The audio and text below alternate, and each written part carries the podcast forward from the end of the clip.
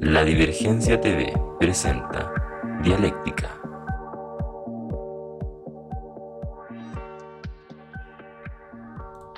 Bien amigos, sean todos muy bienvenidos a este ya séptimo capítulo, séptimo lanzamiento de Dialéctica. Muchas gracias a todos los que nos han seguido la pista hasta ahora. Y hoy estamos con nuestro invitado del día, temucano, barista, certificado además, que eso es súper interesante. Eh, dedicado también a la fotografía, músico, em, ¿qué más? Bueno, emprendedor. Así que hoy día nos acompaña el Seba Senjo. Vamos a hablar del doble arte, del brebaje, del café. eh, y cómo esa historia también se va cruzando un poco con em, otras actividades, otras experiencias que he tenido. Así que bienvenido Seba, muchas gracias por estar aquí conversando con nosotros. Bueno, bacán. Muchas gracias por la invitación, Don Emil. Así No, por que, favor. bacán. Eh, un, un lujo tenerlo acá, estimado Seba. Oye, guachito, vamos al tiro al- al- a lo que nos convoca, pues. Entremos, eh, como decía en la presentación, yo sé que hay pasado como por hartas experiencias dignas de ser conversadas, pero partamos como por tu oficio principal en este minuto, que es el, que es el café, pues. Hablemos de- del oficio de ser barista y un poco podrías contarnos de dónde nace esto, de dónde te interesaste en el café, ¿Tuviste alguna experiencia que te hizo como clic y decir, "Bueno, esta weá, me tengo que dedicar a esto? ¿O cómo entraste al, al mundillo? Eh, sí, pues, yo creo que casi todos los baristas tenemos como esa especie de revelación, ¿cachai? Como, puta, parece que me voy a tener que dedicar a esto por vida o por, por un tiempo, ¿cachai? Como conversándolo con los baristas que son muy, como muy, que están muy de adentro del mundo del café, como que todos tenemos esa misma visión, ¿cachai? Como de un día para otro dijimos como, no hay vuelta atrás, cagamos. Como que te, encuentras. Es un llamado. A mí me pasó con una cuestión muy extraña. Eh, yo tuve como el típico trabajo de verano eh, en una cafetería clásica, ¿cachai? Como cero especialidad, como cero, cero no, no tan fancy en ese, en ese sentido, pero tenían la máquina de café. Yo en ese momento era garzón y un día faltó el barista de esa época y me dijeron, tú anda a controlar la máquina. Yo no tenía idea de nada. Me lo encontraba tan interesante, me sentía como tan, no sé, steampunk, tirando el vapor Sí, por un lado, sacando el agua por el otro Sí, po. poniendo la taza, me sentía muy cool también, po, ¿cachai? y lo que me cambió la vida, dije, "Weón, loco, me gustaría mucho todas las mañanas de mi vida abrir una bolsa de café, ponerla, probar el primer café y comienza tu día. Claro, ¿Por qué no me puedo dedicar a esto, cachai? claro. Me puedo hacer una profesión, cachai? Y ese fue como el click, y dije como, sí, me quiero tomar un cappuccino todos los días y quiero que sea el mejor, ¿cachai? claro. Y eh, también otra de las cosas que me importó mucho, mucho, mucho al momento de tomar como la decisión ya como a dedicarme como emprendedor del café fue el hecho de que todas las cafeterías de Cantemuco eran iguales, pues. No Claro. sé si te has dado cuenta, ¿cachai? Como que no hay, no hay ninguna oferta diferente. Claro, En este último tiempo sí han habido, 3, 4 años sí han habido, pero cuando yo abrí, hace 7, 8, eh, era no lo- había nada. era pues. todo La con- competencia directa era literalmente en Nescafé, pues, Claro. ¿cachai? O como porque esa cafetería ochentera, así como. Sí, po, había café cortado y listo.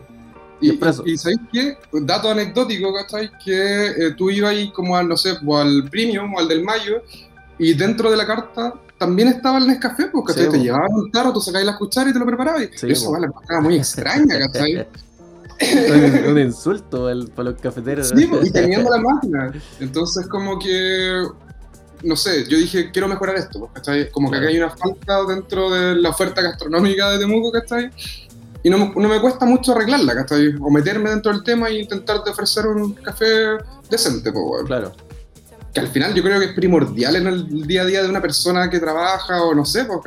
Tú te tomás un café rico Claro. al día, Es que eso disfrutáis es, es una cuestión cotidiana, además. eh, el otro día hablaba con un amigo que uno va aprendiendo y al final eh, tomarse un buen café es como, no sé, es un básico. Es como tener un buen lápiz, tener un buen cuchillo en casa, tomarte un buen café, ¿cachai? Pero son Sí, cuestiones tan cotidianas que uno no las valora hasta que probáis una cuestión que realmente es como buena. Y decir, wow, ¿cómo Sí. estuve sobreviviendo en el café tantos años?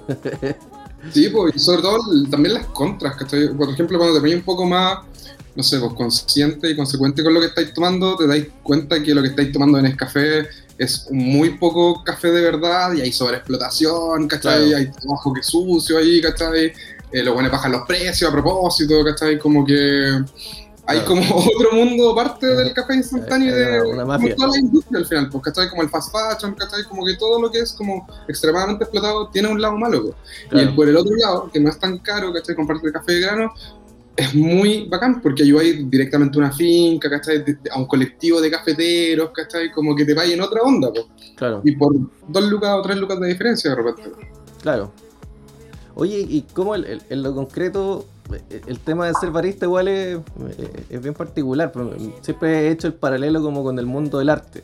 Tú podías estudiar arte, pero eso no te convierte en artista. Y me, me da la idea que el, el ser barista es un poco lo mismo, porque al final es un oficio. Como depende de cuántas tazas de café hayas preparado en tu vida, te va, te va dando más, más calidad.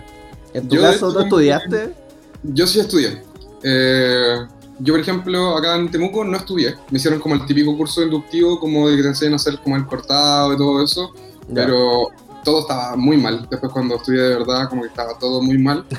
Y, eh, es que igual esto es como algo muy nuevo acá en Temuco y, y sobre todo acá en Chile, ¿cachai? Claro. Como que llevo no más de seis años como lo que hago yo, que es ca- cafetería de especialidad, ¿cachai?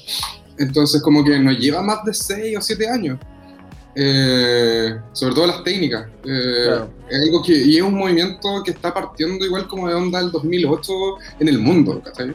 No sé si estáis como un poco interiorizado lo que son las olas del café. No, para como- contarnos ahí porque está, está bueno. Primera ola, café instantáneo. Segunda Ya. ola, eh, café comercial, pero un poco más rico. Pensemos en un Juan Valdés. Ya, perfecto. Tercera hora, llega Starbucks. ¿Cachai? Llega Starbucks y ahí empieza como ya un poco como a jugar la gente, como a tomarse un latte, empieza a conocer más nombres, qué es un cappuccino, ¿cachai? Como esa onda. Y la cuarta ola es lo que está pasando ahora en este momento, que es la cafetería de especialidad, que es como sacarle el mejor provecho a un grano específico, ¿cachai? Ya. Y eso lo van viendo según cómo molía el café, como la temperatura, los movimientos, ¿cachai? Todo eso se puede eh, extraer una- un mejor café, ¿cachai? Claro. Y al final, entonces, esta idea del café de especialidad tiene que ver como con la... Una cafetería de especialidad tiene como una especie de curatoría entonces del barista, que dice como con qué granos trabajamos, cómo los preparamos. eh, La trazabilidad igual es súper importante, porque ¿cachai? También como onda de, de dónde viene el café que estoy tomando. Pues tú tomas un café de repente en algún lado y que no te digan el origen, o que te lo oculten, digan, no, porque este café es secreto, mm, mal ahí, pues, Claro. ¿cachai? Porque tú querés saber de dónde viene, qué finca, qué país, y así vas a poder distinguiendo sabores distintos y lo tenías en tu cabeza. Ah, Perú es así, tiene tonalidades más chocolatosas, ¿cachai? claro, Entonces, como que es súper importante. Y también saber quién te está tostando tu café. Pues, ¿cachai? Acá Claro. en Temuco hay un, gallo- un cabro que es amigo mío, ya se convirtió en amigo, que se llama Nero Roster. Ahí para que lo chequen. ya, Eh, lo en Temuco, el buen tuesta acá fresco, ¿cachai? Trae café importado directamente de Colombia, lo tuesta acá y lo manda a casi todo Chile, en verdad. El loco es muy seco. Eso sí que sí. Oye, interesante el tema también de, de- del origen de los granos. Eh, yo eh, conozco café como cultivado en Perú, pero no sé si para estas latitudes existe café chileno, se puede. No, no, no existe. El tema de la altura y, y la mezcla de microclima es lo importante. Por eso Colombia, Brasil y Perú son como importantes dentro del café. po. Ya, ¿Cachai? Que en Perú tienen un microclima de la puta madre. No, Pero el tema es que ellos están partiendo hace poco, nos llevan más de 12 años como poniéndole bueno, porque todo esto para sacar un café de especialidad tenéis que hacer un proceso como de post eh, cosecha, entonces Claro. como de lavado, de forma natural y toda la cosa, y hubo un tiempo que lo tiraban en el suelo con plástico, ¿no? ¿cachai? Entonces son técnicas que se están aprendiendo constantemente con el tiempo, ¿cachai?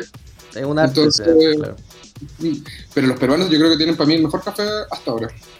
Oye, y ahí también eh, hay distintas familias, como ma- macro familias de granos. Pues yo cacho, pues, está el típico arábica, robusta. ¿Hay más? O del Hay fondo son hibridaciones como de esas dos. No, de- dentro que, que las principales que se venden en el mercado son esas dos, ¿cachai? Pero Claro. hay más, ¿cachai? Porque dentro del mismo grano de arábicos se dividen en tantas cosas, ¿cachai? Está el catuay, está el geisha, ¿cachai? Que son como diferentes variedades.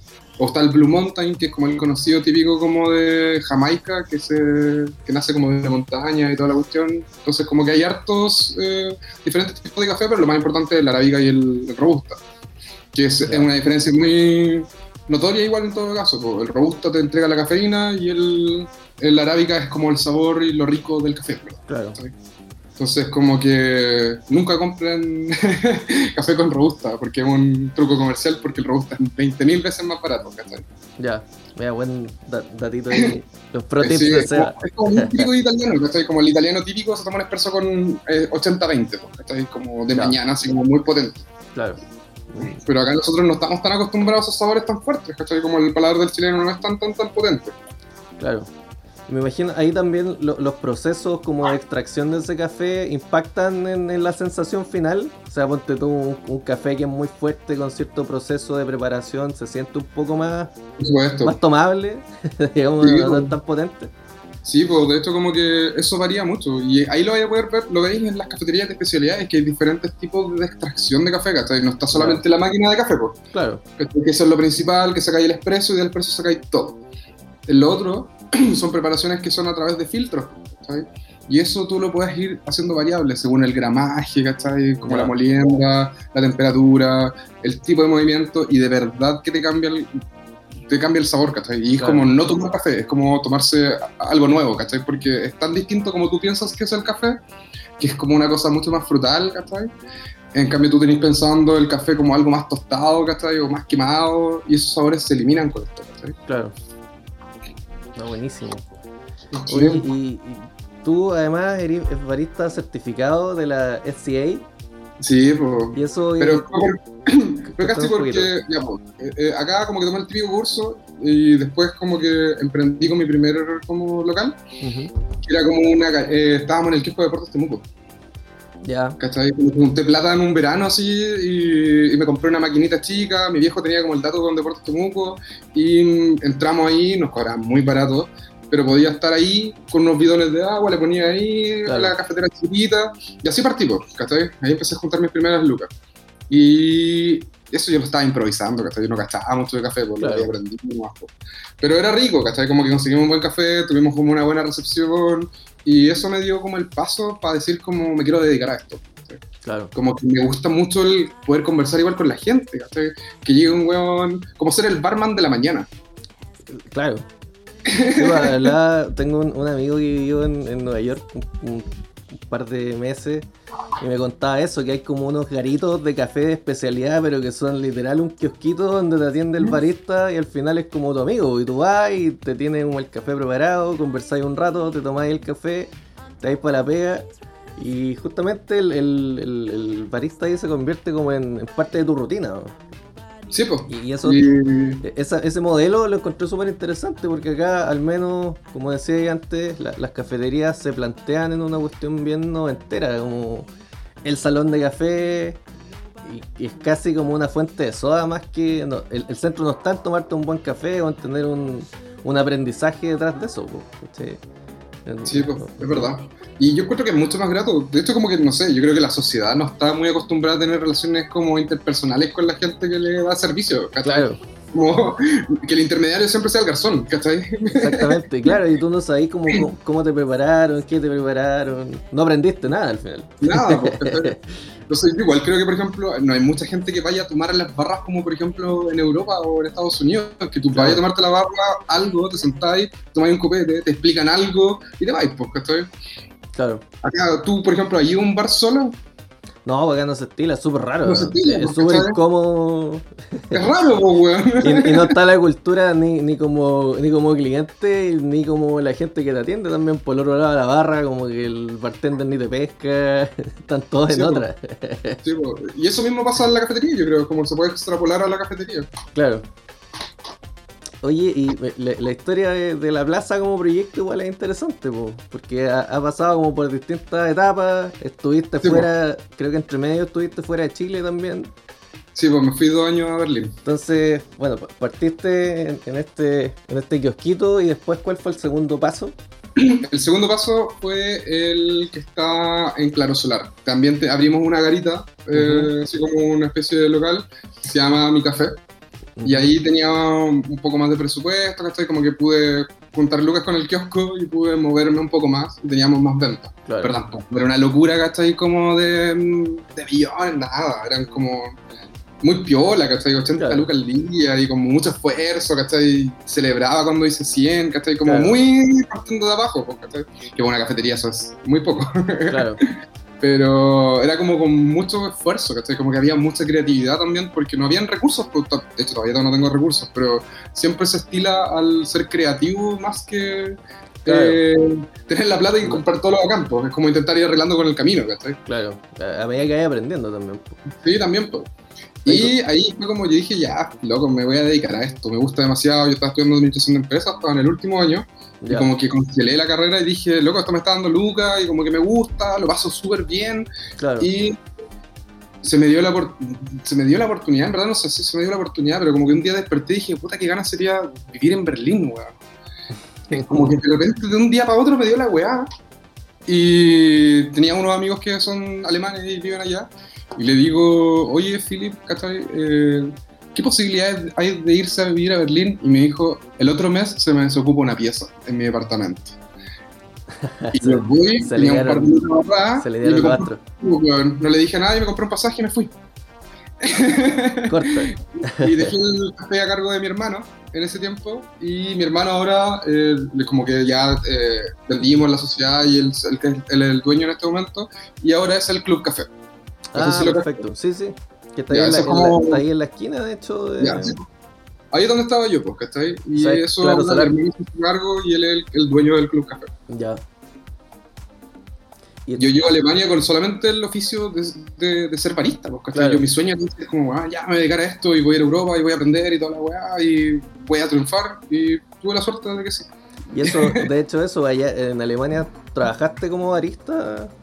Tuve la suerte de trabajar en dos de las mejores cafeterías de Europa. Justo ese Ah, tiempo wow. estaban haciendo como premios Ya. y trabajé en The Barnes, que es como la cafetería ejemplo en este momento de todo. Y por cueva, ¿cachai? Estaban abriendo un local y necesitaban un barista, el weón que iba a ir no, no fue y se dio todo para poder trabajar ahí, ¿cachai? Y pagan súper bien, ¿cachai? Como que fue muy bacán. Y lo que me pidieron ahí fue el certificado.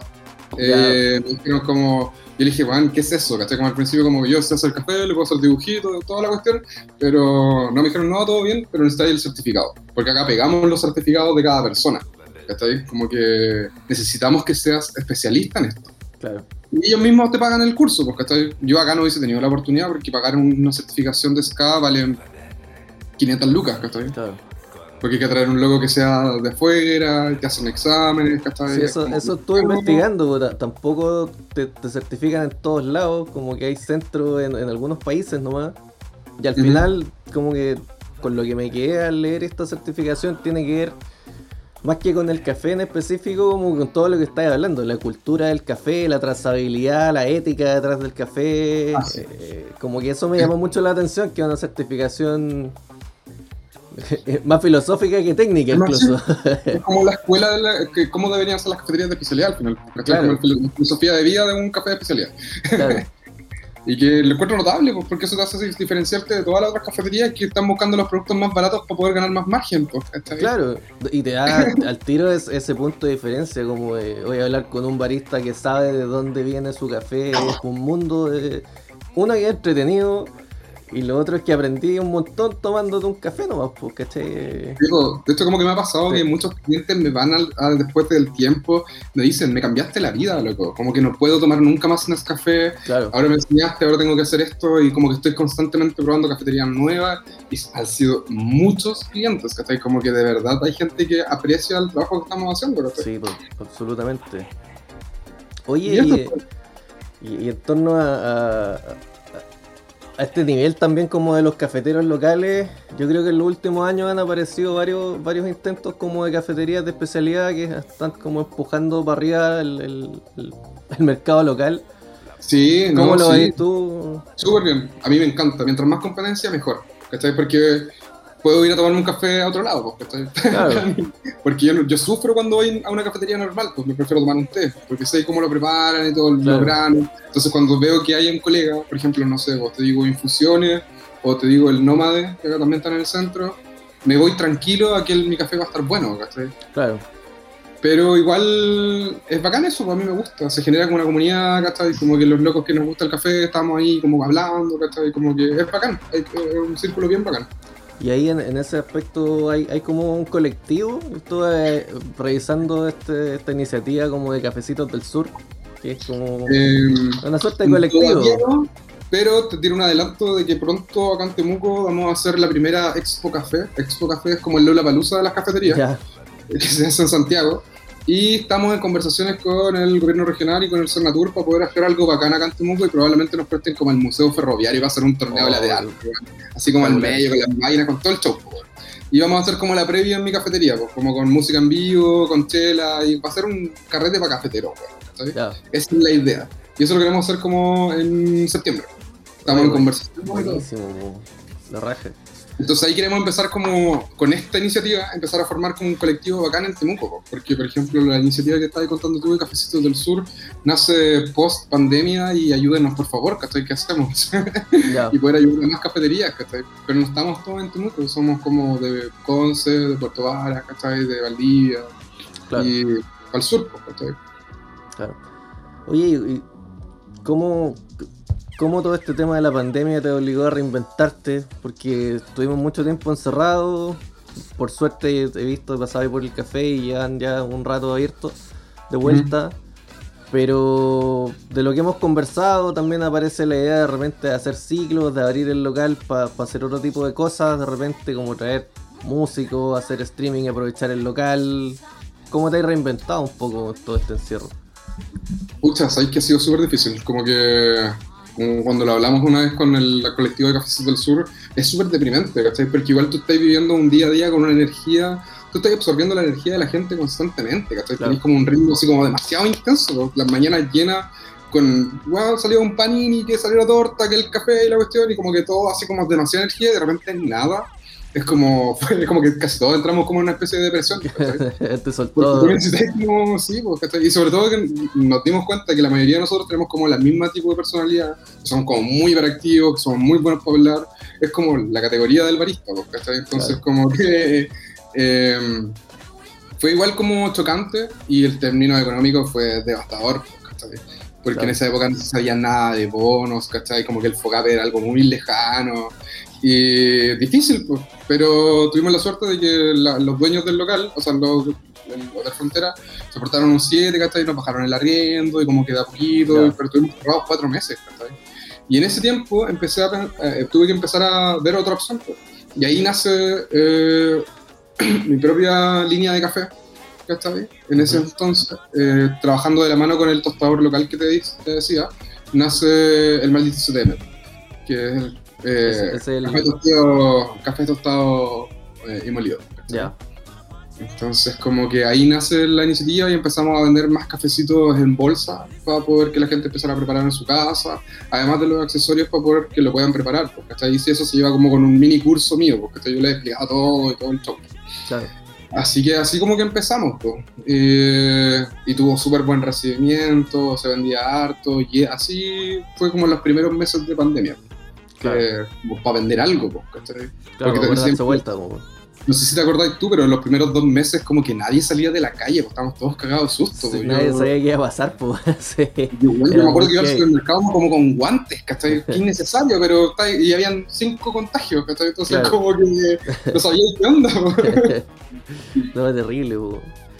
Oye, y hace poco, no tan poco, pero empezaste a hacer esta, estos blend de café. Eh, ¿Podrías contarnos un poquito de eso? po? Porque el, el- el café, el maldito CTM, es una selección, digamos, de distintos granos.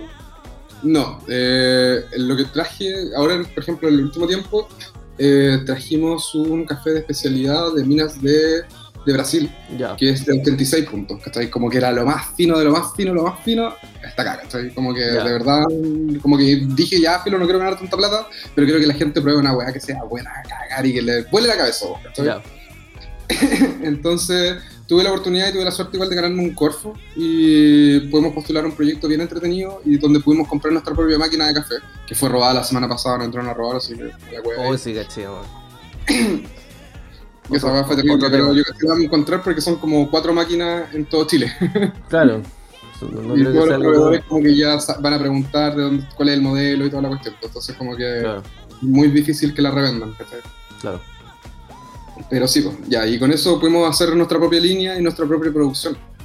Y esto va a un proyecto que es mucho más grande, eh, que vamos a hacer premisa aquí porque esto va a salir ahora en, para octubre, yo creo que vamos a tener el primer lanzamiento. Ya. Vamos a hacer el primer eh, café instantáneo de especialidad fabricado en Chile. Ah, jugado. Sí, a cagar. pues. Sí, hay que seguir creciendo, pues, ¿cachai? Y hay que seguir intentando entrar a todos los mercados, ¿cachai? Yo creo que la señora que toma eh, Nescafé en su casa comiendo pancito con palta, creo que se tome mi café, ¿cachai? Y que sea una hueá y sepa de dónde es, ¿cachai? Todo el proceso.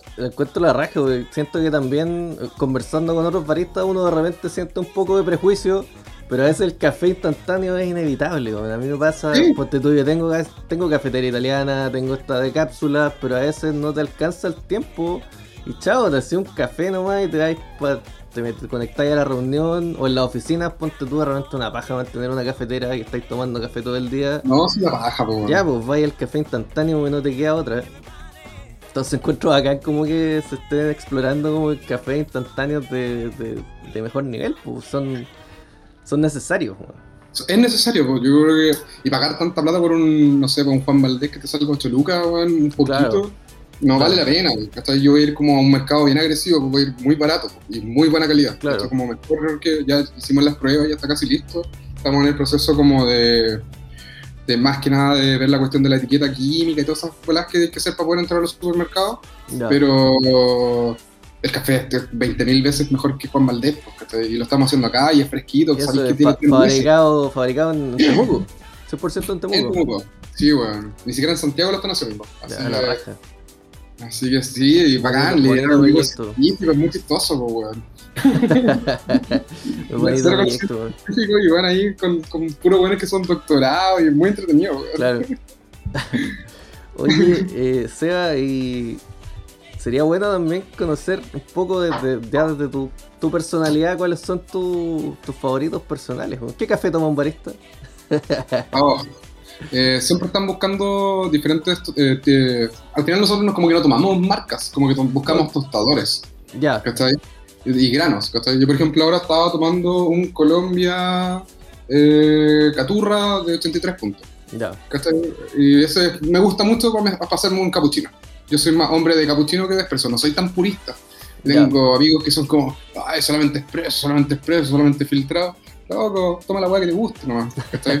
Por eso yo creo que me metí un poco más al café instantáneo y los otros weones son más puristas. pues. Claro. Que tiende a pasar mucho como en estos nichos como de especialidad, ¿cachai? Los artistas... Como es, no- es, como novi- como es muy novismo de. Es novismo de. Digo, final. Claro. Yo Sí. no, bueno, si querés ponerle 5 de azúcar, pico, weón, disfruta el café tú nomás. Claro. Oye, y en tu casa, cu- ¿cuál es tu cuál es tu método de extracción favorito y como de tip doméstico? Yo tengo una máquina de expreso de casera, que está como de 80 lucas y me preparo un capuchino los sábados y los domingos. que me gusta mucho, me, lo encuentro muy rico para tomar desayuno. weón. Sí, pues, no. Como No es, ese olorcito de café al despertar es como un- una inyección de, de energía. Y yo soy de eh, capuchino y estoy como con Colombia de Nero Roster que me trae como un, un- un cafecito más o menos, más o menos especial. ya. Pero eh, si queréis buscarte cafés bacanes, en Santiago hay hartas opciones, eh, café Triciclo, ¿cachai? Eh, los Tosta Café. Y acá en Temuco eh, estoy yo, está el Nero Roster y ahora está unos chicos de, no sé si conocéis la cafetería Infusiones, que está en Hochstetter, Sí, cerca del sí, sí. Ellos abrieron una marca que se llama Volta Roaster y está mortal. Los buenos se la están jugando con eso. Yo los admiro mucho al Ignacio y a la Vale, que son los, los dueños, y, y al barista de ahí, que es el Joaquín, que son secos. ¿cachai? Como Claro. que los jóvenes están tomando en serio el tema del café. Y es súper importante eso, igual, porque que, que le den seriedad, que le den otra vista diferente. Es bacán, po, weón. es, Claro. es- es muy bacán. Yo creo que es eso al final, como. eh, me pasa mucho. Es como el tema de. Desde otra, desde otra arista, pero es como disjoquear, ¿cachai? Cuando tú te apropiáis de, en este caso, la música de otras personas, acá tú te apropiáis de un café y lo presentáis de una manera que a ti te identifica. Y en el Ujú. fondo eso es lo que te da la diferencia, ¿cachai? Como, ¿Cómo interpretáis este café que estáis sirviendo? Creo que eso es lo que encuentro también súper interesante de toda esta movida cafetera, de, de que el- la personalidad del barista finalmente se, se ve reflejada en el producto. Sí. Así que bacán que estén, bacán que estén saliendo muchos más, muchos más cafeteros locales. Vamos a dejar además todos los links para contactarlos, para poder comprarles, porque está bueno. Y además es una movida tan local que de repente pasa como piola, pero encuentro que es muy bonito que, que se esté haciendo acá, weón. Eso es como que Sí. siempre esto se trae de Santiago, si es que no se trae de afuera. Eh, así que esté pasando acá, Once, encuentro potente. se movía- Y el tema también, eh, yo creo que igual, a mi, a, a mi parecer, acá en Temuco la gente se corta por el tema de los precios. Yo, por ejemplo, Sí. si te digo el café, yo, yo soy muy barato. Como que eh, eh, esa weá, yo por ejemplo, no sé, pues al frente mío tengo la competencia que es el casis, que te cobren 4 lucas por un capuchino, weón. Sí, Bueno, no, no, no. Yo cobro 2 lucas 2, ¿cachai? Una weá que te voy a costear, ¿cachai? Claro, de mejor calidad. pues. Yo creo que igual hay que ser eh, buscar los precios del mercado. Los chicos de infusiones, Chaitún, son como locos que cobran lo que vale. ¿cachai? claro. No hay un sobreprecio. el punto correcto como de equilibrio entre, entre lo que podéis cobrar y el- lo que estáis ofreciendo y lo que el Porque mercado está dispuesto a vender. Claro, Buscan ganar mucha plata, pues, ¿cachai? Claro. Y tampoco es que ofrezcan un producto tan bacán, ¿cachai? Entonces, como que, no sé, por la confitería central y todo eso, es como que un, pro- un producto promedio con un precio muy caro. claro. Oye, y eh, tips domésticos, yo creo que este es un tema súper potente. La primera pregunta es, eh, eh, ¿es prensa francesa o moca italiana? Yo, eh, yo soy más de prensa francesa. ¿Sí? ¿En serio? Sí. ¿Por qué? Yo, Yo yo encuentro pensé que la, la que me queda tan bien que, que la tengo tan perfeccionada Ya, que fue, la- el, el- fue el primer instrumento que me compré para hacer café, pues, porque la moca eh, se me quemaba siempre, weón. Hay que estar muy ojo, ¿cachai? Y el sabor a quemado me quedaba siempre, no me gustaba. ya. Es, Es más- fácil, es un poco más, un poco más simple la prensa en ese sentido. Sí, pues, y podéis sacar sabores mucho más frutales. Ya. ¿cachai? El cambio, por ejemplo, la moca eh, son sabores más compactos, como pasa a través de presión, a través de todas las cosas que son a través de presión, el sabor es mucho más compacto. pues, por ejemplo, el espresso, tú tenés como una especie de, a ver, como, como una bola de café que se va aplastando con agua y presión, eh, y eso genera que los sabores sean más compactos. En cambio, por ejemplo, una prensa francesa, que el sabor y la cafeína se libera, pues, ¿cachai? Que hay como volando, ¿cachai? No hay como una presión ni nada. Claro, Porque el, el- el prensado de la, de la, de la prensa francesa eh, es para filtrar, ¿cachai? No es como para generar una presión y que el café salga así como... Claro. ¿cachai? Es solamente para filtrar. Entonces, ¿qué tiene más cafeína también? Dato importante, eh, prensa francesa. tiene más cafeína. Sí, si lo hacía a una temperatura adecuada, eh, debería tener más cafeína. Wow, yo pensé que como la, la italiana suele ser como de sabor más intenso, pensé que tenía más cafeína. No, puro sabor, no, pura boca. Ah, Wow. Oye, bueno. Sí, porque el otro tiempo te da, por ejemplo, si preparáis bien la prensa francesa, rompiendo la costra, ¿cachai? Esperando los tres minutos, después de nuevo rompiendo la costra, debería tener que la cafeína se libere de una forma más, más relajada, entre comillas. Claro. Lo otro lo estoy estresando, en otras palabras, ¿cachai? Como Claro. como así. Oye, ¿tenéis prensa de estas como de jarro? No sé cómo se llaman, porque hay, vi unas prensas, hay como una Aeropress y otras prensas como un poco... o Esos son filtrado. Son, Ya. son diferentes tipos de. que está, por ejemplo, la Chemex, que es la que parece como un frasco de laboratorio. Sí, Y de hecho fue inventado por un weón alemán, ¿cachai? Que quería tomar el mejor café y hizo lo mejor posible. Weá. Eh, la Aeropress, que como decía, que también es un método de, de prensado a través de fuerza manual, ¿cachai? Y está la B60, que es como la clásica japonesa, que es como también es como un embudo con un filtro y abajo viene como un recipiente. Y está la calita, hay un montón, ahora están saliendo caleta de. Sí, además como son objetos, diferentes. como objetos son muy bonitos. O sea, Está estos muy lindo, weá. Carros, weón, son bacanes. Sí, son muy lindos, weón, ¿cachai? Y son bacanes, pues, weón. Y eso, esos son ya de, de preparaciones de especialidad, pues, ¿cachai? Con eso tú puedes jugar con las temperaturas, las recetas, y va a ir sacando diferentes sabores con el mismo café. Claro.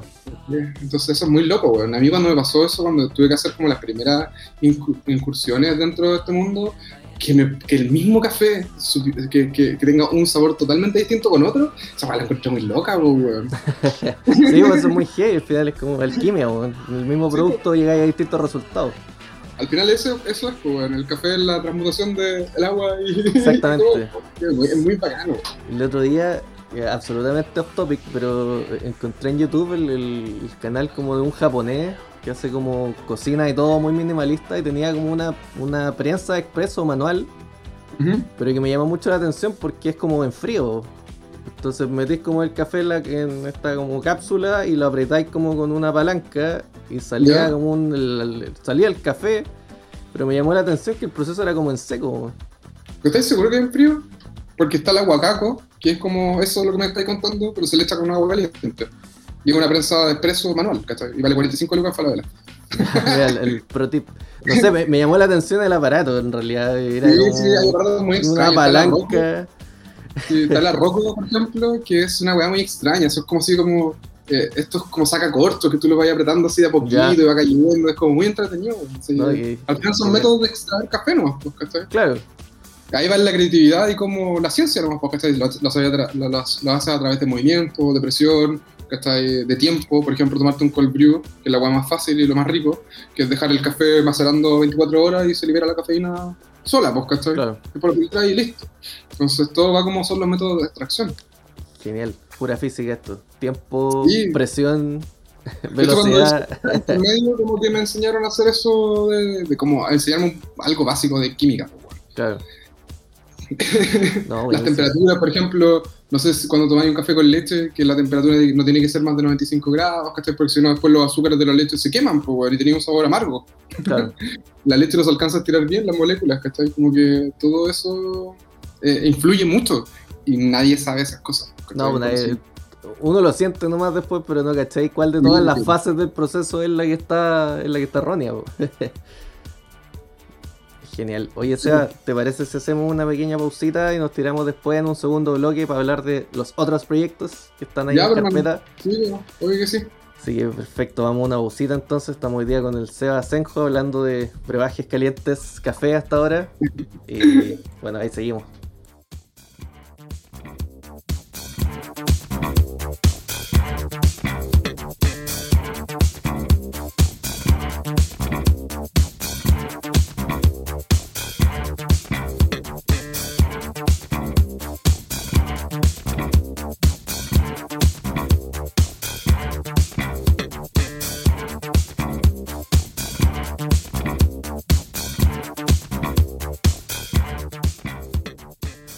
Bien amigos, retomamos entonces.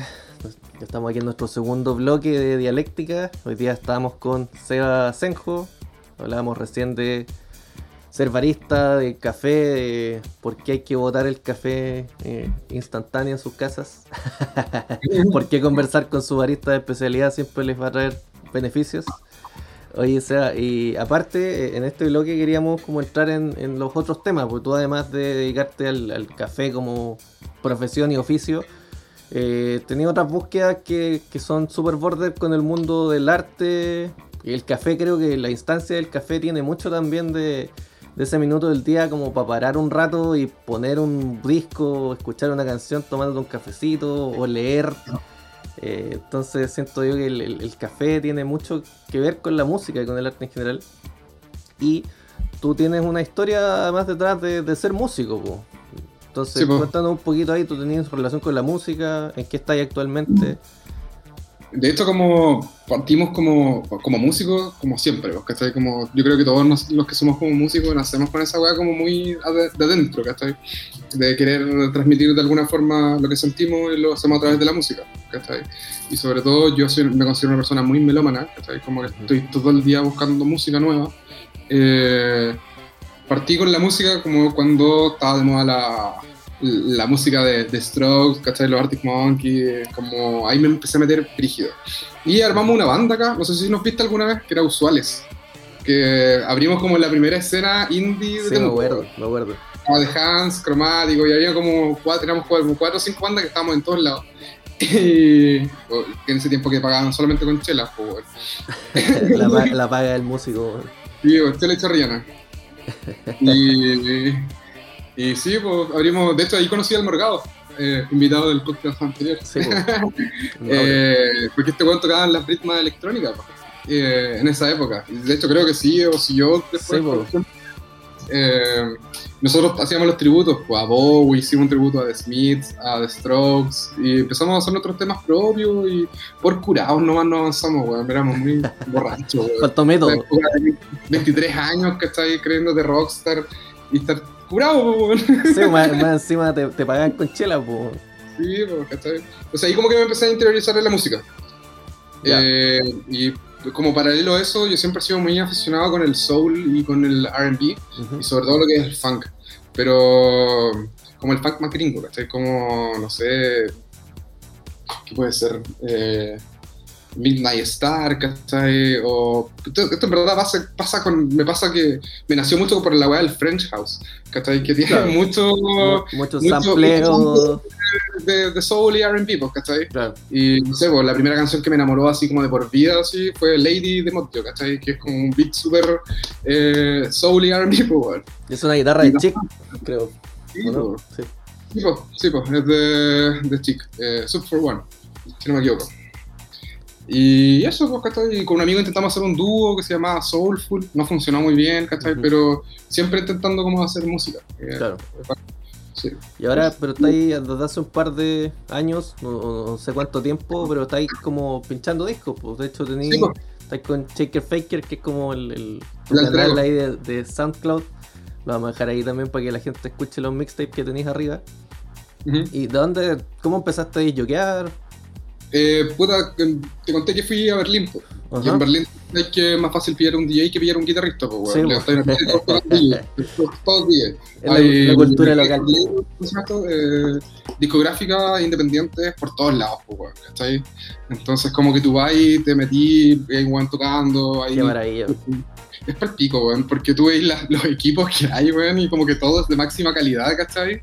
Eh, veis Sennheiser y Technics por todos lados, pues, ¿cachai? Es como el paraíso, pues, weón.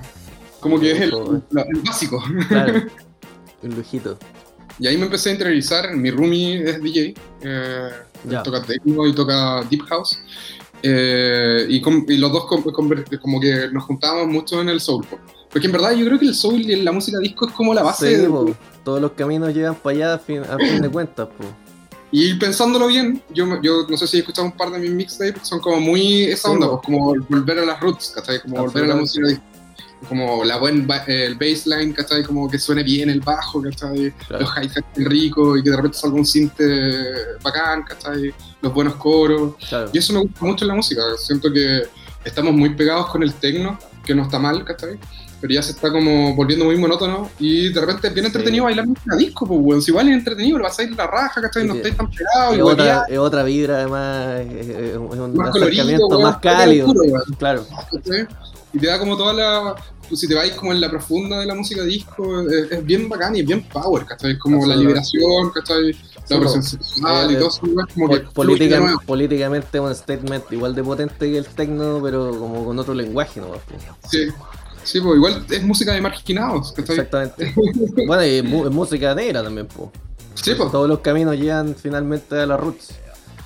Sí, y en eso estoy ahora, pues, ¿cachai? Estoy como, en esa época en Berlín como que eh, aprendí a mezclar, ¿cachai? Penchada de disco, Ya. y no muy prolijamente, ¿cachai? Porque igual tocar vinilo en verdad yo lo, lo consideraba más como poner el tema exacto en el momento exacto. Claro. Como más que que me que, que quede súper extremadamente bien mezclado con los fades y toda la weá, pero que la gente no pare de bailar, El- el- pues, claro. Bueno, hay, hay distintas escuelas, yo igual soy como de esa línea. Yo que para mí es más importante la selección que la técnica a veces. Yo igual pienso lo mismo, yo soy más de... He, escuchado buenas así que son pero un reloj pinchando, pero con una selección súper plana. Y, Sí. y al final te Sí. suelta, igual como que te aburrís después de un rato y como que te cansáis. Sí, a mí igual me pasa lo mismo. Prefiero como elegir bien los discos para la fiesta Claro. y tener el feeling con el público igual, porque igual es entretenido. Y en un carrete me tocó pinchar, pues, weón. Un weón me dijo, ya, súbete, ya estoy listo, weón. Y ahí fue entretenido. Lo hicimos un carrete en mi casa en ese tiempo. Éramos con 40 personas. Y fue muy bacán, porque hasta ahí me, me toqué los típicos, pues, weón. Sudana Summer, Michael Jackson. La gente igual lo pasa bien, pues, weón. Que, que a mí me pasa igual, yo escucho harto disco, eh, pero a mí me gusta este disco más glamour. Ese, eh, tengo un, un fetiche con los instrumentales de los discos, porque me, me vuela la cabeza como siendo música tremendamente pop, tenía una calidad de composición, tenéis Igual orquesta, grandes músicos de producciones, primera. Entonces es una locura a nivel como de, de ejecución de instrumentos y de composición orquestal. Para hacer música bailable, es una locura. Es que bueno, ahí tenía Giovanni Giorgio, pues, weón. Por ejemplo, y todo el Italo Disco, y también es un. es un- Sí, pues weón, ¿cachai? Entonces son como weones que estaban en la máxima en ese tiempo, pues Claro. weón. Estaban también enamorándose y partiendo también los sintes, pues weón. claro. ¿Cachai? Entonces como que estaban todos, se dio todo, ¿cachai? Y no sé, pues tenía iguales muy experimentados como el guitarrista de Chic, que es Roger, Eh, eh, Daniel Rogers, no, como una así, Roger, Neil Rogers. Neil Rodgers, sí. Neil Rogers, sí, que también es un hijo de puta, porque el weón produjo un disco de Bowie, produjo Madonna, ¿cachai? Como que estaba muy metido en la escena, pues. Claro. Entonces como que contagió mucho su estilo al mundo, ¿cachai? Al mu- mundo Sí, pop. po, ¿cachai? yo, yo igual que medio eh, sorprendido cuando me metí a investigar el tema de Chic, que en realidad no era como una banda, pues, sino que Chic era No. como una iniciativa, y era como... Eran una suerte como de productores y metían músicos distintos y ayudaban a otros. Sister Slayer, pero una, ¿cómo se llama? Sister...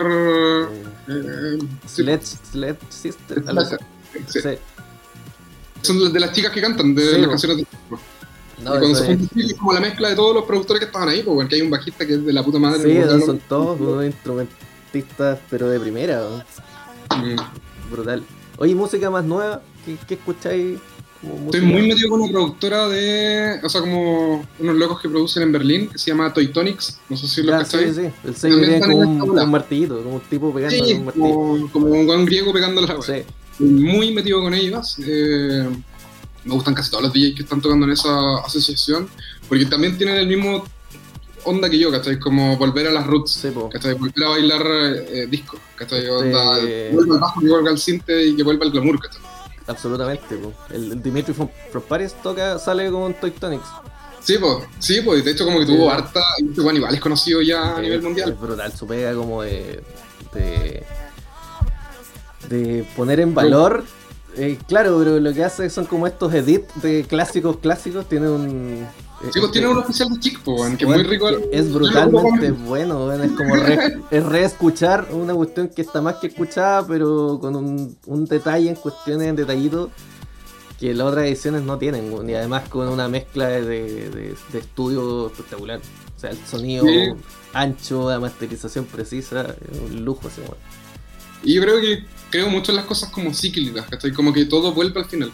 Como que yo creo que después del tecno viene el disco, ¿cachai? Como que se Sí. está dando, ¿cachai? Y, y es como música que escuchaban nuestros abuelos, probablemente ABBA o nuestros viejos. Claro. Igual lo tenéis como en el inconsciente colectivo, ¿cachai? Igual lo tenéis dentro de ti. ¿Cachai? Sí, Onda, no sé si habéis visto eh, un DJ set de Full Amour, Ujú. que el weón toca como... Cuando suelta un edit eh, de ABBA. Sí, weón, y la gente se vuelve loca y son puros cabros de 20 años. Weón. Entonces te, te va a decir que el- la música de disco no ha muerto. No, para nada, sí, pa- pa' nada. Además que creo que el- el- la escena, al menos como de los DJs, durante mucho tiempo perdió esa capacidad de generar referencias. No sé si tú pensáis lo mismo, pero como que el- eh, yo a mí me encanta el minimal, ponte tú, escucharlo más que las fiestas minimal porque me aburren un poco. Pero son fiestas como que son una textura, ¿cachai? Lo que escucháis. Pero como que nunca, no hay puntos referenciales. En cambio el disco y otros tipos de música tienen esa cuestión referencial, que tú sabías en qué minuto el buen soltó dejó la cagada y te acordáis. Sí. De repente tiráis canciones que la gente puede cantar, ¿cachai? Eh, creo que esa, esa cuestión tan humana se pierde mucho en la escena electrónica como Sí, no, predominante. Sí, eh, a mí me gusta mucho eso y sobre todo que ahora están volviendo muchos como disqueras a, a los streaming, weón. Que empecé a pillar música turca de disco del 1972, weón. O no sé, pues yo hace poco estaba escuchando unas bandas pakistaní, o lo que estaba pasando en África también en esa época. Estaba, no sé, Claro. pues Steve Mité, que un weón que tienen unos clásicos así bacanísimos, pues, weón. Unas líneas de bajo, otro flow, ¿cachai? Pero en ese tiempo no se conocían, pues, weón. Claro, sí, pues ahora recién pueden sa- sacar, sacarle brillo a esos, a esos talentos, weón, a esos sonidos tan bacanes. Eh, ¿Y qué, qué proyecciones musicales tenéis? ¿Seguir tocando? Sí, yo en verdad soy como más DJ de casa en este momento porque igual la situación no se da, pues. Sí, pues. Pero, puta, tengo ganas de hacer como un colectivo de música disco. De hecho, como que lo he hablado con el, no sé si cachai al Fro, al Nico León, y con Morgado. Sí, Como que poner como el print de disco de nuevo, ¿cachai? Como ponerlo bien bacán acá. Eh, hacer una escena disco en Temuco, pues, weón, porque Sí, igual hay gente que algo, ¿es, es tecno o es XS con reggaeton, pues, weón? Sí, pues no hay, no hay, un- hay poca cultura también como para salir a escuchar música. eh, Sí, pues. ¿cachai? Hacer como, no sé, pues, también poner hip hop, ¿cachai? Como Claro. más. Bueno, igual es bacán ir a un carrete donde se escucha solamente hip hop, clásicos, ¿cachai? De, no sé, Tupac, uno de Bruce Lee, ¿cachai? Eh, sería como igual entretenido, pues, darle Sí, un. Pero acá no, no hay mucha onda en eso. Sí, no, es- un problema también, un problema también como del tamaño de, de la escena. El otro día hablábamos con el con el Morgado, después tú tenéis clubes grandes donde en una noche te podéis pasear por tres escenarios donde puta vais al perreo un rato, después te vais al techno y después te vais a la barra a escuchar Deep House. Y Sí, en po. una noche te podéis pasear por distintos estados, pues acá en esta escena chica como que tenéis que tomar una decisión, ¿cachai? Como ya, hoy día vamos al techno y no hay más. Sí, igual da Entonces, weón. Es difícil, hace- hay- hay casi como que inventarse un tipo de, de evento musical donde podáis hacer convivir a distintas raíces sin que se choquen entre ellas, po, y eso es difícil. De más, de más. Yo creo que se puede, sí, pues. Yo creo que si es que respetáis como la lógica de la música, Sí, debería po, ser. ¿Cachai? Onda partir con disco, partir con hip hop, vais con disco, ¿cachai? Claro, Y después termináis con un tecno duro cuando ya están todos en otro mundo, bacán, pues, claro. Pero si estáis todo el día duro arriba, igual paja, Sí, ¿cachai? pues, no, Igual- no podéis salir de ahí, pues igual te atrapa. Si llego de repente ya están en 135 ppm, Claro. weón, o no sé, más de eso, pues, weón. Y Claro. eh, es paja igual, pues, weón. No sé, igual, no sé, soy más de 123. No, y además que para que una fiesta enganche como que necesitáis desa- desarrollo, ¿cachai? Una fiesta, un día y tecno tocando 40 minutos no te sirve mucho, ¿cachai? Porque no te alcanza a enganchar, pues. Sí, pues, a mí, por ejemplo, eso me pasaba en Berlín, porque, o sea, bueno, igual allá los carretes son otra, otra onda, pues. Yo tuve la suerte de ir a Berghain. Entré a entrar. pues, dos veces, de 35 intentos, o 40 probablemente. Pero entré, weón. y ahí era, era así, pues. Era como muy duro. La Claro. iglesia. Sí, Sí, era bacán. Para, todo para el tecno. Sí, pues para el tecno. Y en Berlín se veía mucho esa onda, igual como de diferentes tipos de discos, ¿cachai? Como que podía un día ir a Prince Charles, que es puro hip hop, pero de la nueva escuela, onda Drake, Tracy Song, con todos esos weones nuevos, todo el día sonando, ¿cachai? Y bacán, y la gente vacilando, haciendo batallas de breakdance y toda la weá. O si queréis como ir a una weá de reggae, ¿cachai? Hay espacios para todo. Y eso es lo que yo creo que falta, pero igual tengo una ciudad chica. Sí, Pero yo creo que hay gente que le gusta como otras weas, weón. Yo creo que están ahí, Sí, weón. de- dentro de las conversas también que hemos tenido acá, eh, ha- hablábamos de eso, como que la gente está, si lo que falta son los lugares, porque hay mucha, hay mucha falta de cultura de- detrás de la gente que administra o maneja los locales. pues. Entonces hay Mm. mucho prejuicio también, como con la fiesta electrónica, que meten a todos en el mismo saco, como Sí, sí, es verdad. falta avanzar como en esa línea, porque hay poco Es espacio. como también. el- culturalmente también, po, o sea, ver la forma cultural de cómo Claro. se... A mí, por ejemplo, hay gente que le molesta mucho que, que cuando están tocando empiecen con el uh, uh, y toda esa weá. no sé, pues. Claro. Son los, los puristas, como hablábamos, como los que toman Sí, solo po. expreso, los que pinchan solo en vinilo y los que les gusta que la gente esté callada. Sí, pues, weón. Entonces, como que igual es cuática esa weá. Hay mucho dogma igual. Sí. Como los metaleros, weón. El metal sería tan bacán si no existieran los metaleros, weón. Pos- poser. Poser, poser. Poser. Oye, o sea, vamos ya cerrando este, esta edición y tenemos siempre al final una, un apartado donde recomendamos cosas para escuchar, para mirar o para leer para la semana, así que no sé si tienes ahí un par de cositas que nos puedes recomendar. Puta, yo en este momento estoy leyendo, terminando uno que se llama La historia de la música disco de Luis Lapuente. Está en la que leo. Historia de la música, muy ad hoc. Sí. y te cuenta todo en la Biblia, weón. Onda, la primera canción que salió como onda disco, ah, te cuenta los inicios del RB, el soul, lo importante que fue Marvin Gaye, por ejemplo. Ahí como todo, todo, todo, todo, todo, todo lo de la música disco, ¿cachai? Sobre todo también en temas de producción, cuando salió la. Esta, ¿Cómo se llama esto? El synth, eh, el Moog, creo que se llama. El Moog, sí. Sí, ¿cachai? Como que como, como va contando a través de también ese tipo de cosas, ¿cachai? Como cuando nacen instrumentos nuevos o cuando salen estas cajas rítmicas, ¿cachai? Como qué pasó cuando salió la MPC. Eh, entonces como que todo te lo va contando y te lo va contando con álbumes, ¿cachai? Es muy Ya, entretenido. bacán. O sea, un libro para verdadera Biblia. para leerlo con el Spotify abierto. No, de hecho, como que voy a la página 40 porque estoy, me pego en los álbumes, pues, weón. Son muy desconocidas, pero es muy entretenido. Y el otro que estoy leyendo, igual está entretenido, eh, se llama La historia del gangster rap. Estoy muy metido como en la historia. Y ahí te cuenta como de, de todo, ¿cachai? De todo lo que fue el, la mezcla del G-Funk y el, el gangster rap, pues, ¿cachai? Ya. Como el de Ria- el, el- del West, el, el West y el East East, Side, ¿cachai? Todo el, sí, pues, ¿cachai? Como que es entretenido, está bien bueno. Bacán. ¿Y qué hay estado escuchando? Para que dejemos algo ahí en la playlist. Eh, estoy muy pegado con eh, esta canción de Vera, Take Me to the Bridge, que tiene unas líneas de bajo de la puta madre. El, el- escuchen la introducción Juan, de esa canción, cómo se va preparando y cómo explota eh, al coro. Eh, es. Muy pegote. Yo no sé por qué mierda no fueron famosos estos weones, son como de. Eh, muy independientes, grabaron un disco, o sea, grabaron un single, quedó ahí, apareció el single como en el 2002, ¿cachai? Una colección de discos de la disquera que había quebrado. Ya. Una historia medio extraña y nunca le saqué el rollo. Pero eh, esa canción es muy buena. Y eh, estoy escuchando otra que también estoy pegado que se llama Only You de Steve Monit, que es un africano que el weón es sequísimo, que es puro bajo y funk y flow. Ya, bacán. Vamos a dejar todo ahí en la playlist para que lo podamos escuchar en la semana. Igual, re- recomendaciones de la semana. e- Esta semana para mí fue bien ácida, así que hay dos lanzamientos más o menos nuevos de, de Acid House chileno. Así que por un lado, eh, recomendar del sello Magia Blanca del Danny Clauser, que también hemos recomendado cosas de ahí antes. Hay un- el- Hay un EP de Love Shay que se llama Vitamina. Que es una ca- la canción ¿Te la que le da... vez? Sí, pues en la NUIP.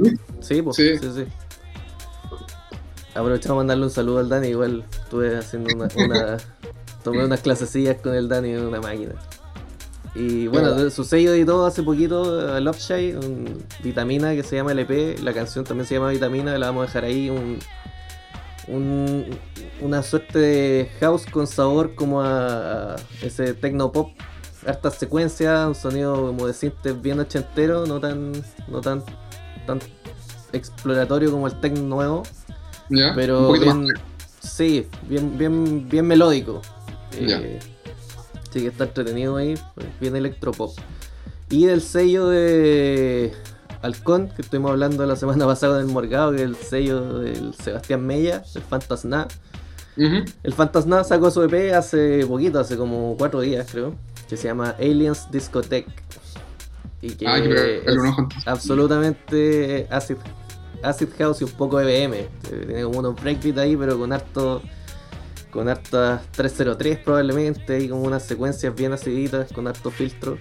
Así que para que le pongan oreja, para se preparan un cafecito de especialidad y ponen ahí la, la playlist para escuchar las recomendaciones. Bien sea, estamos al día. Yo te quiero agradecer con el corazón a por tu ti. tiempo. Ha sido una conversa muy, muy entretenida. Sí, bueno, se pasó rápido el tiempo. Sí, y mucho éxito también en, en los proyectos y en las cositas que, que están avanzando. po. Está todo, Bacán, está todo bacán. Hay que juntarse Gracias. a tocar un día. Sí, pues eso, eso se viene. Sí, sí. Ahora aprovechando que se están abriendo los, los locales de a poco. Y tenemos hace rato pendiente ahí un- una sesión de, de escucha ahí en la cafetería. Sí, por hermano, cuando quieras. Bien- bienvenidos. Bien, señores, muchas gracias a todos los que estuvieron aquí escuchando este capítulo. Próximamente nos encontramos en una nueva edición. Saludos a todos, cuídense, vacúnense y desinfecten todo. Hasta la próxima.